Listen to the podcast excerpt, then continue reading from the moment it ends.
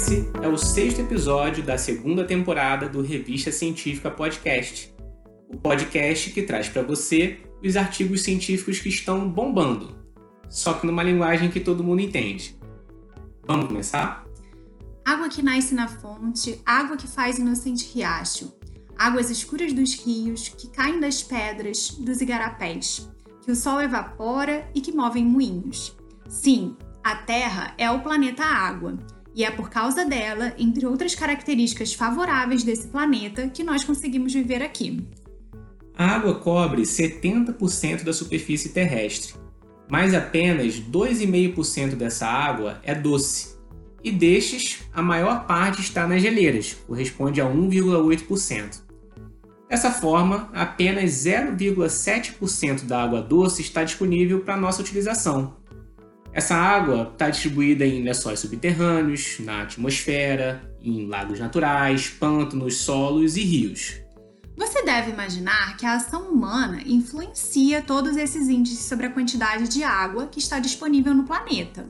No episódio de hoje, a gente vai comentar um artigo publicado na revista Nature em março de 2021, que analisou as reservas de água na superfície da Terra ao longo de 22 meses e comparou, através de modelagens matemáticas, os efeitos naturais sobre a disponibilidade da água àqueles que são induzidos pela ação humana.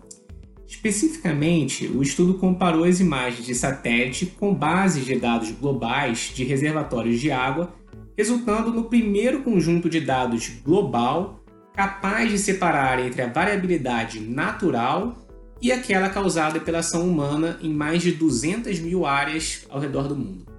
Bem, a água segue um ciclo na superfície da Terra. Resumindo bem, esse ciclo envolve a evaporação da água na superfície terrestre e a transpiração de plantas indo para a atmosfera. Essa água depois pode precipitar na forma de chuva e se infiltrar na Terra ou compor os rios, lagos e oceanos. Mas o que é considerado a interferência humana no ciclo da água? Mudanças na temperatura e na quantidade de chuvas são muito influenciadas pela ação humana, que está cada vez mais intensa devido ao desenvolvimento das sociedades. E as mudanças climáticas afetam o ciclo da água. A dificuldade é separar os efeitos naturais dos efeitos causados por esses fatores. Para isso, os pesquisadores utilizaram duas bases de dados de reservatórios controlados pela ação humana, seja por meio de represas ou barragens, para assim identificar, dentre as regiões avaliadas, quais que tiveram alterações de níveis de água que não são consideradas naturais, mas sim causadas pela ação humana. Então, vamos aos dados. 57% da variabilidade sazonal do armazenamento de água na superfície da Terra ocorre em reservatórios controlados pela ação humana, só que eles correspondem a apenas 3,9% do total de corpos d'água observados no estudo. Nessas regiões, a variação observada dos níveis de água foi de 86 centímetros, comparado com apenas 22 centímetros em áreas que não são controladas pela ação humana. As variações no nível de água diferem bastante de região para região. Por exemplo, a menor variação, entre 20 a 40 centímetros, foi vista no norte do Canadá, na Sibéria, no Alasca e no leste dos Estados Unidos, enquanto que variações maiores, de 1,40m a 1,80m, acontecem em bacias tropicais, no subcontinente indiano, Oriente Médio e no oeste dos Estados Unidos. Isso pode ser explicado pela alternância de estações mais chuvosas e mais secas nessas regiões. Nos trópicos, a variabilidade natural em bacias hidrográficas é maior enquanto que no Oriente Médio, no sul da África e no oeste dos Estados Unidos acontece mais variabilidade induzida pela ação humana. Agora vamos falar da América do Sul. Essa é uma região que tem a maior variação nos níveis de água dos reservatórios. Especificamente, a bacia amazônica apresentou uma variação média de 3,29 metros entre o nível mais alto e o mais baixo observado no estudo.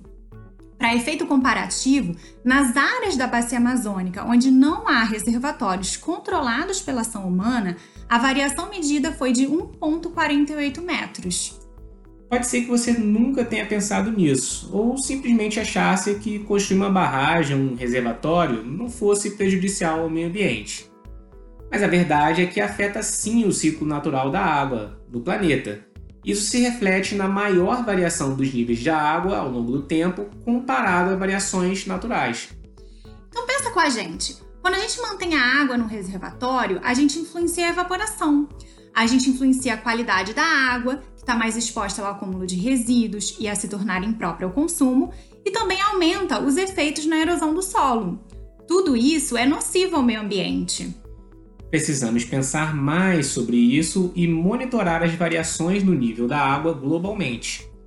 Esse estudo estabeleceu um parâmetro inicial para permitir o monitoramento contínuo das reservas de água da Terra e como a ação humana está impactando essas reservas.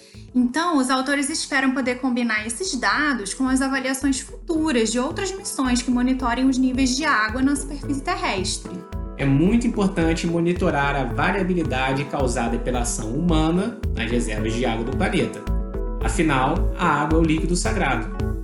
Para receber mais conteúdo sobre esse assunto, assine a newsletter do podcast no site revistacientificapodcast.com. Se você ainda não segue a gente no Spotify, clica aí em seguir gente também no Instagram, arroba revistacientifica.podcast.